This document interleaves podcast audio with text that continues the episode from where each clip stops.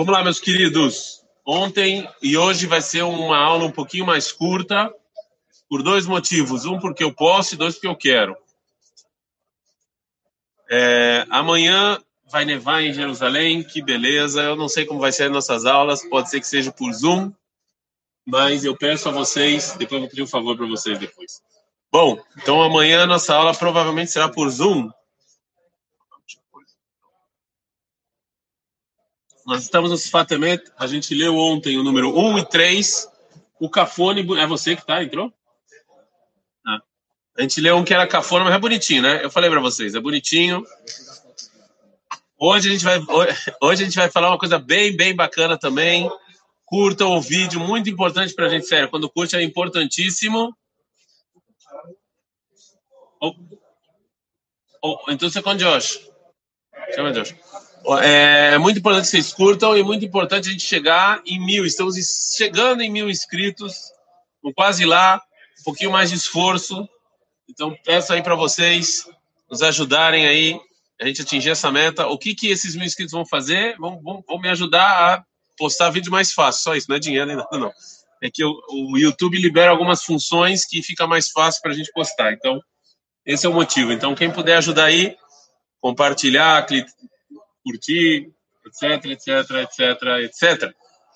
É, bom, vamos lá, vamos estudar o esfatamento, então. Número 2, ele é pequenininho, é, eu acho bem bacana também, e ele vai fazer uma pergunta que eu acho muito boa pergunta. Na, é, ele vai voltar um pouco o sorteio. Ontem a gente falou, quem perdeu pode assistir o vídeo, ou também no podcast, a gente tem um podcast também, Pode ver também o podcast, que, que muita gente está dirigindo e tal. E eu acho melhor. Eu, eu, minha voz também, eu não sei o que é melhor, minha voz ou meu rosto. Estou na dúvida, tal qual menos pior.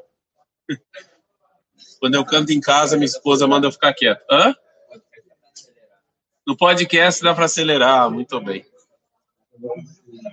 Dá para botar, então. Bom, então assim, vocês podem escutar no podcast Ontem a gente falou sobre o porquê que o nome de Purim era Purim, né? E o Sfatemet explicou e falou sobre o sorteio, qual é o significado é, arcaico do sorteio, que a gente falou que o sorteio ele simboliza o destino, a vontade de Deus, né? Que aquilo que saiu é aquilo e acabou. O sorteio, essa é a simbologia do sorteio, né? Que essa é a vontade de Deus, é, esse é o destino e você não tem muito como, como combater esse tipo de coisa, né? Isso a gente viu. E só que agora o que faltou os Fatemet responder, que a gente não viu ontem, é ok, qual é o significado então do sorteio do mês? Então tem um Midrash que o Fatemet vai trazer, número 2 aí da folha de vocês. O pessoal aqui eu sempre deixo nos comentários do vídeo o texto. Quem quiser acompanhar, quem sabe hebraico, pode acompanhar depois. Eu não consigo traduzir, senão acho que seria bacana também no comentário eu traduzir os Fatemet, mas eu não tenho tempo para fazer isso. Se alguém quiser, eu Deixo aí o código do Biblioteca Judaica, vocês vão traduzir. Quem souber traduzir, ou seja, diminui o número de pessoas que vão conseguir. Mas está escrito o seguinte no Midrash. Que aí mepil goralot alemei a shavua velo alulo. Vepil alachodashim.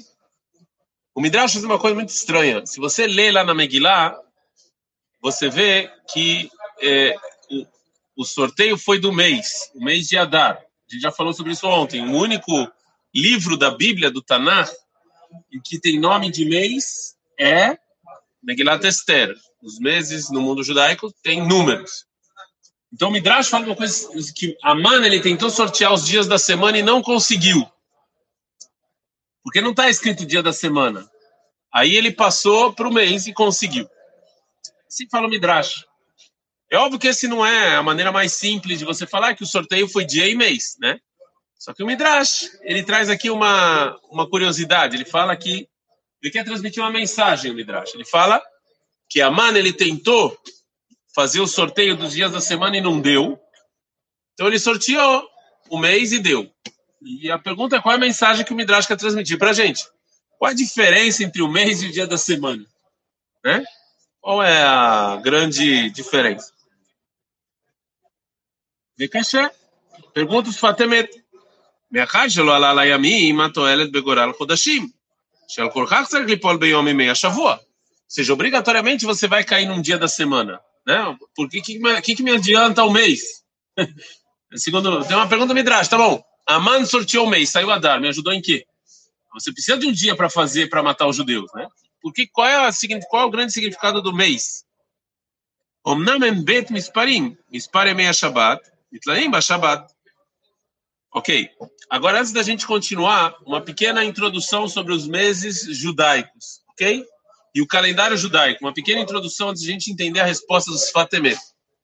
Como vocês sabem ou não, o calendário gregoriano ele é baseado no Sol, que tem 365 dias em alguma coisa, umas quebradas aí, né? Por isso que em fevereiro, né? É o calendário gregoriano, ele é baseado no Sol.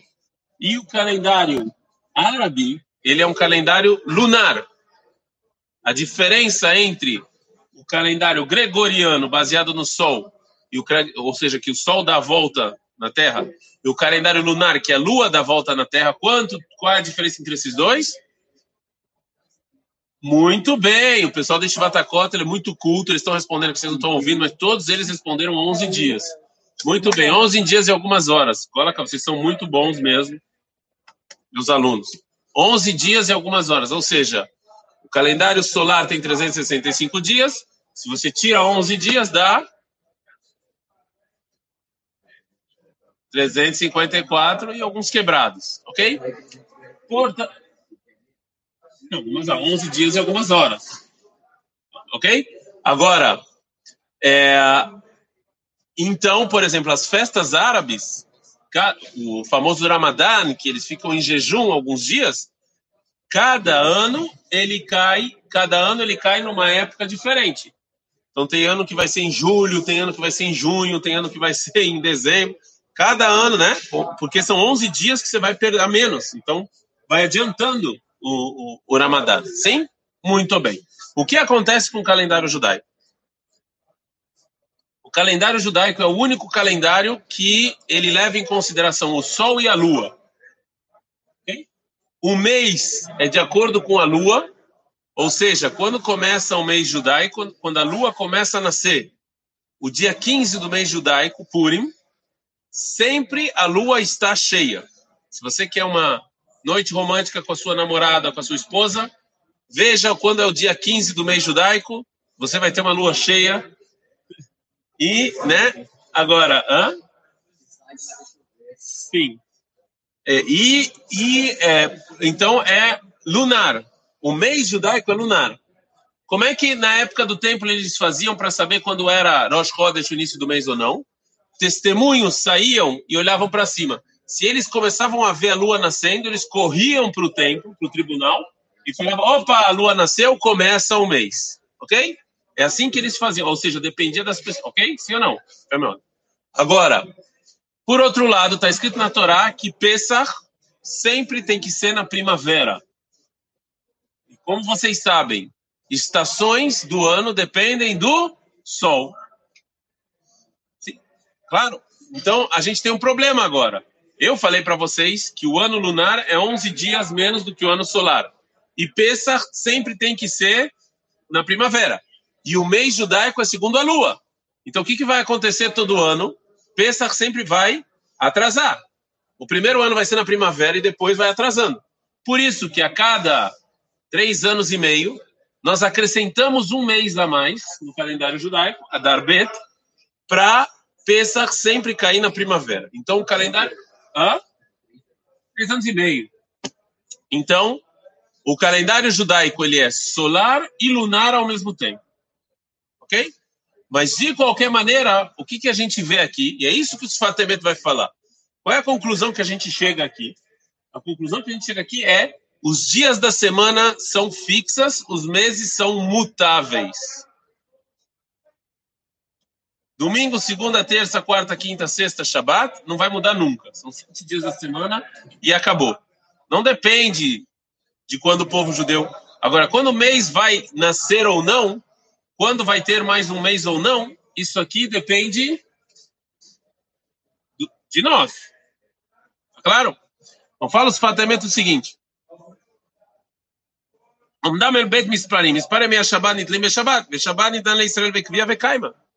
os dias da semana dependem de Shabat. Em hebraico, como é que é os dias da semana? No Brasil é segunda, terça. Vocês sabem que os dias da semana em inglês são em nome dos deuses nórdicos. Thursday é o dia de Thor. Vocês sabem disso? Não sabia? Então tá aí cultura judaica, cultura geral para vocês. Muito, os dias da semana em inglês é o Sunday, é o dia do Deus Sol. Thursday é o dia de Thor. Sabiam disso? Sério que não? Vocês não sabiam disso? É, de, é nome dos deuses, é nome de, de idolatria dos deuses nórdicos. Eu, eu não sei todos a semana, mas alguns sim. O nome do Brasil é um, dois, três, quatro, cinco, né? Fora domingo, eu não sei. Mas em, em hebraico, como é que é os. Hã? Deve ser pelo comércio. Não, mas domingo. O que significa domingo? Eu não sei. Não, mas que que, qual o significado da palavra domingo?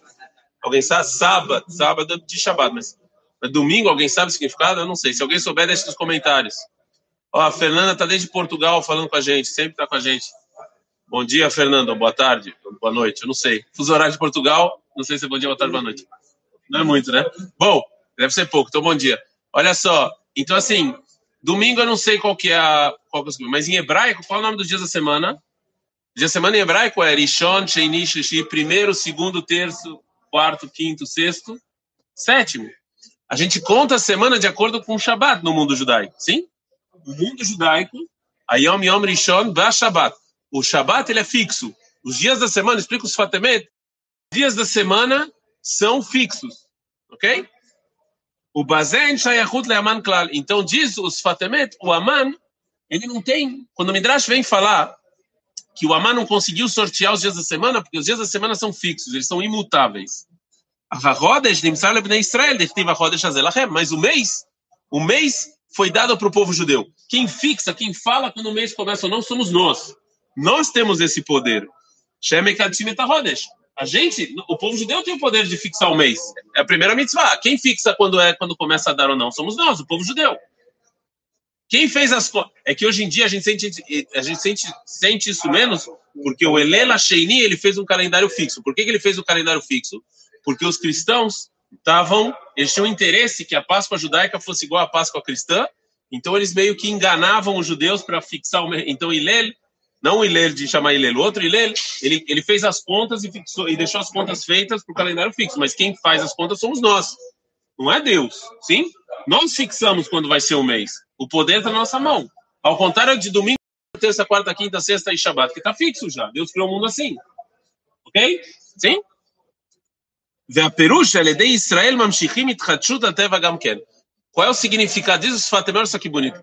Qual é o significado filosófico disso, que o que, que, que significa Chodesh vem da palavra Hadash. O que, que é Hadash? Novo. O que, que é Itchachut? Novidade, desenvolvimento. O desenvolvimento do, do, da humanidade vem através do povo judeu. Nós ajudamos o desenvolvimento da humanidade. Então, o Chodesh, Hadash, Itchachut vem através do povo judeu. Ok? זה ההפרש בין שבת שמלמעלה מן הטבע וחודש הוא המשכת ההתחדשות לתוך הטבע עצמו. Diz os Fatemet, Shabbat é o que está acima da natureza, é o que está fixo já, acabou, o mundo é assim. E o mês a gente puxa, a gente puxa isso que está acima da natureza, o mundo espiritual, e coloca ele dentro do plano físico. A gente desenvolve o plano físico, o plano espiritual aqui nesse mundo. É isso que a gente tem que fazer. O mês é isso, Rodesh é isso, Itchachut é o desenvolvimento espiritual dentro do plano físico. É isso que a gente faz. וזה היה עיקר שנאת המן הרשע היפוך משם צדיק, שהוא גם כן אשר חידון אברהם. Então diz os fatamento, e essa, esse é o objetivo do tzadik no mundo. O tzadik no mundo, o objetivo dele é desenvolver a humanidade, desenvolver você espiritualmente. E o Aman era o contrário disso. O Aman ele é malvado. Então o que, que o Aman quer? O Aman quer anular esse desenvolvimento. Ele quer matar é, Mordecai e anular essa itchachut, esse desenvolvimento. E então, por isso que ele vai atacar o mês, e não o dia da semana. Impressionante. Vocês não gostaram, mas estão com cara de... Uh, eu gostei. Agora, olha só o que fala os Fatemet. Eu sempre falei isso e sempre procurei o Mecor. Agora eu já achei. A definição judaica de vida ou morte não é definição de que se a pessoa está movimento. Como é que se define vida ou morte? Ou é, antes os filósofos eles definiam como movimento. Por isso eles achavam que os planetas eram entidades vivas. Eles viam que o planeta estava se mexendo. A gente é ou respiração ou movimento, não é? Ou os dois, o sangue, não é? Respiração está vivo. Tem respiração e movimento, é um ser vivo, não é? É isso. As árvores, elas respiram. É essa a definição, não é? Biológica. Qual é a definição biológica de um ser vivo? Seja composto de células. Não, mas o morto também é composto de células. Mas as células. Então. mas tem células. Morto, mas tem células. Então essa não pode ser a definição biológica. A, a, qual é a definição biológica de ser vivo? Ah, Mechané. Atividade cerebral, talvez, mas a árvore não tem atividade cerebral. Tem? A gente, a gente trata ela como ser vivo. Não tem atividade cerebral? Tem, tem atividade. Bom, vamos, definir, vamos, vamos colocar isso no ser humano. Como é que a gente define um ser humano de vivo? Ele respira, anda e as células estão vivas, ok? Essa é a definição biológica do ser humano vivo, ok? No mundo judaico, essa não é a definição. A definição não é essa. Está escrito na Gemara que tzadikim, mesmo mortos, são chamados de vivos e pessoas malvadas, mesmo vivas, são chamadas de mortas. A definição judaica de morto e vivo é uma definição moral e ética. Não é uma definição. Hã? Ó, a Allahá tem a definição prática também, mas, mas a, a, a, gente também tem uma definição metafísica, ou seja, pode ser que uma pessoa morreu, mas ela ainda está viva. E pode ser uma pessoa que ela está viva, mas ela morreu. Ela não, ela não está viva, ela está viva, mas é, uma, é, é tecnicamente viva. Mas ela está morta. E a gente, infelizmente, conhece pessoas assim, né? as pessoas que elas estão respirando, não tem doença nenhuma. Tem doença nenhuma, mas elas estão. A vida, elas levam a vida de uma maneira que elas não, acre, não só não acrescentam nada, como inclusive. Né? então essa pessoa está morta, porque ela não contribui em nada para a sociedade. Então, exato, é isso que. Olha só que o Sfatman fala isso, olha só que bonito. Ve'ashem zer nikrat tzadik hai, verashak minashoresh ardut השורש האחדות שנפשק, desculpa, מנשל צר חיים ומפריד הטבע מן החיות שלמעלה, canal. O, o malvado, ele tenta tirar o mundo espiritual, não deixar o mundo espiritual vir para cá. Então ele está morto, ele é morto, porque ele, ele, ele, tenta matar o mundo. Enquanto que o tzadik, ele desenvolve a humanidade. Então ele, ele, ele mesmo que está morto, a contribuição dele é eterna porque ele continua desenvolvendo a humanidade, os pensamentos, as ações dele continuam acontecendo, mesmo depois que ele já não está mais aqui, mas a contribuição dele continua. Eu vou dar para vocês alguns, é, alguns exemplos, né? É, a vacina. A contribuição dele, ele morreu, mas ele está vivo. Né? O, que, o que iniciou, eu esqueci, foi veio da vaca, esqueci o nome dele. Mas a contribuição, até no mundo judaico, Rashi. Você não pode falar que o Rashi morreu. Ele está vivo a contribuição dele continua. Né? Não é. וזה שנאמר יש נואם אחד מפוזר ומפורד, שמביאים האחדות גם בתוך הפיזור. Então, isso que Aman estranhou do povo judeu. Ele falou, qual é a definição do povo judeu, segundo Aman? É um povo espalhado aí. O que quer dizer um povo espalhado? Que Aman não entendeu como é que o povo judeu continuava unido, mesmo que geo, é, geograficamente eles estavam espalhados eles continuavam unidos. É, Para ele era estranho isso, porque você está espalhado, como é que você continua tendo contato com o outro? שהיו אז בגלות ועבודה בגלות הוא למצוא נקודה אחדות גם בתוך הטבע, ועל זה חרה לו. E sobre isso ele ficou, וזה שאמר החודש אסתר שנהפך, שגם מבחינת התחדשות בתוך הטבע נעשה הנס. Então, por isso que a gente fala, falando na Megilat Esther, a Chodesh Nefach, o mês que se, trans, que se transformou é, é, o mês que se transformou em, é, é de felicidade, de ruim para bom. A ênfase na Megilat Esther é o mês. Por que a ênfase é o mês? Porque é esse desenvolvimento que Aman queria terminar, queria destruir. Por isso que o Midrash falou que o, que o, que o sorteio caiu justo no mês. A ênfase é no mês. Que ele queria cortar essa influência do tzadik no mundo. Ele não conseguiu, mas esse era o desejo dele, né? É, e aí ele compara isso com Amani, etc. E, isso que Amani ficou, ficava chateado. Como pode ser que o povo judeu, mesmo separado, eles continuam com essa junção de, de, de trazer essa espiritualidade para o mundo? Por isso que o ênfase em Megillat Esther é um mês.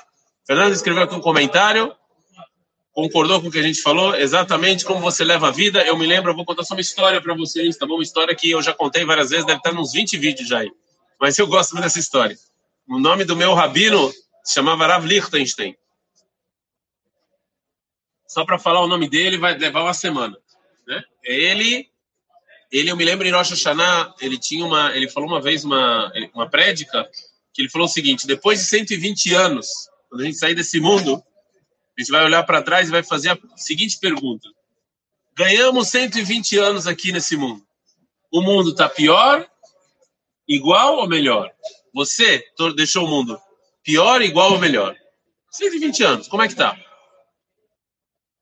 É uma pergunta forte, não é? Ou seja, eu passei meus 120 anos vendo segunda, terceira, quarta, quinta, décima, sexta temporada, 20 mil filmes da Netflix, ganhei meu dinheirinho, não contribuí para nada, não ajudei ninguém, o mundo ficou a mesma coisa, eu só atrapalhei, ou eu usei meu tempo para fazer algo de útil para a humanidade? Eu, falei isso até para uma pessoa na minha comunidade, a comunidade de melhor comunidade, comunidade de. Eu acho assim, no, eu fico imaginando que é, é, sempre é mais difícil você ser altruísta, né, e construtor. É sempre mais fácil você ser egoísta e destruidor. Podem, podem reparar. Quantas pessoas precisam para fazer um, para construir um iPhone ou um prédio? E quantas pessoas precisam para destruir? É sempre mais fácil você ser egoísta e destruidor, é sempre mais fácil. Mas lá na fila, quando você chegar no céu lá na fila, né, qual fila vai ser maior? A fila dos egoístas e dos destruidores ou a fila dos construtores e dos altruístas? Você tem que se perguntar o que eu vou ganhar com isso. Isso é uma pergunta egoísta. O que vai te deixar mais feliz, mais realizado? Contribuir, construir, ser altruísta ou ser egoísta e destruidor? Essa é a pergunta. Então, esse é o Sfatemet. Chega de Sfatemet. Vou achar que eu sou racido. Amanhã, Bezrat Hashem, já falei, amanhã vai nevar aqui em Jerusalém, então talvez a gente vai fazer por Zoom. A aula eu vou ainda mandar aí uma, um recado para vocês. A gente vai passar para. Ou, ou a gente vai fazer mais um no Marala ou mais um do Rav Kuk, eu estou em dúvida, tá bom? Pessoal que nos ouviu, um abraço. Não se esqueçam de curtir, compartilhar, sininho, blá blá blá. Até mais, a gente se fala.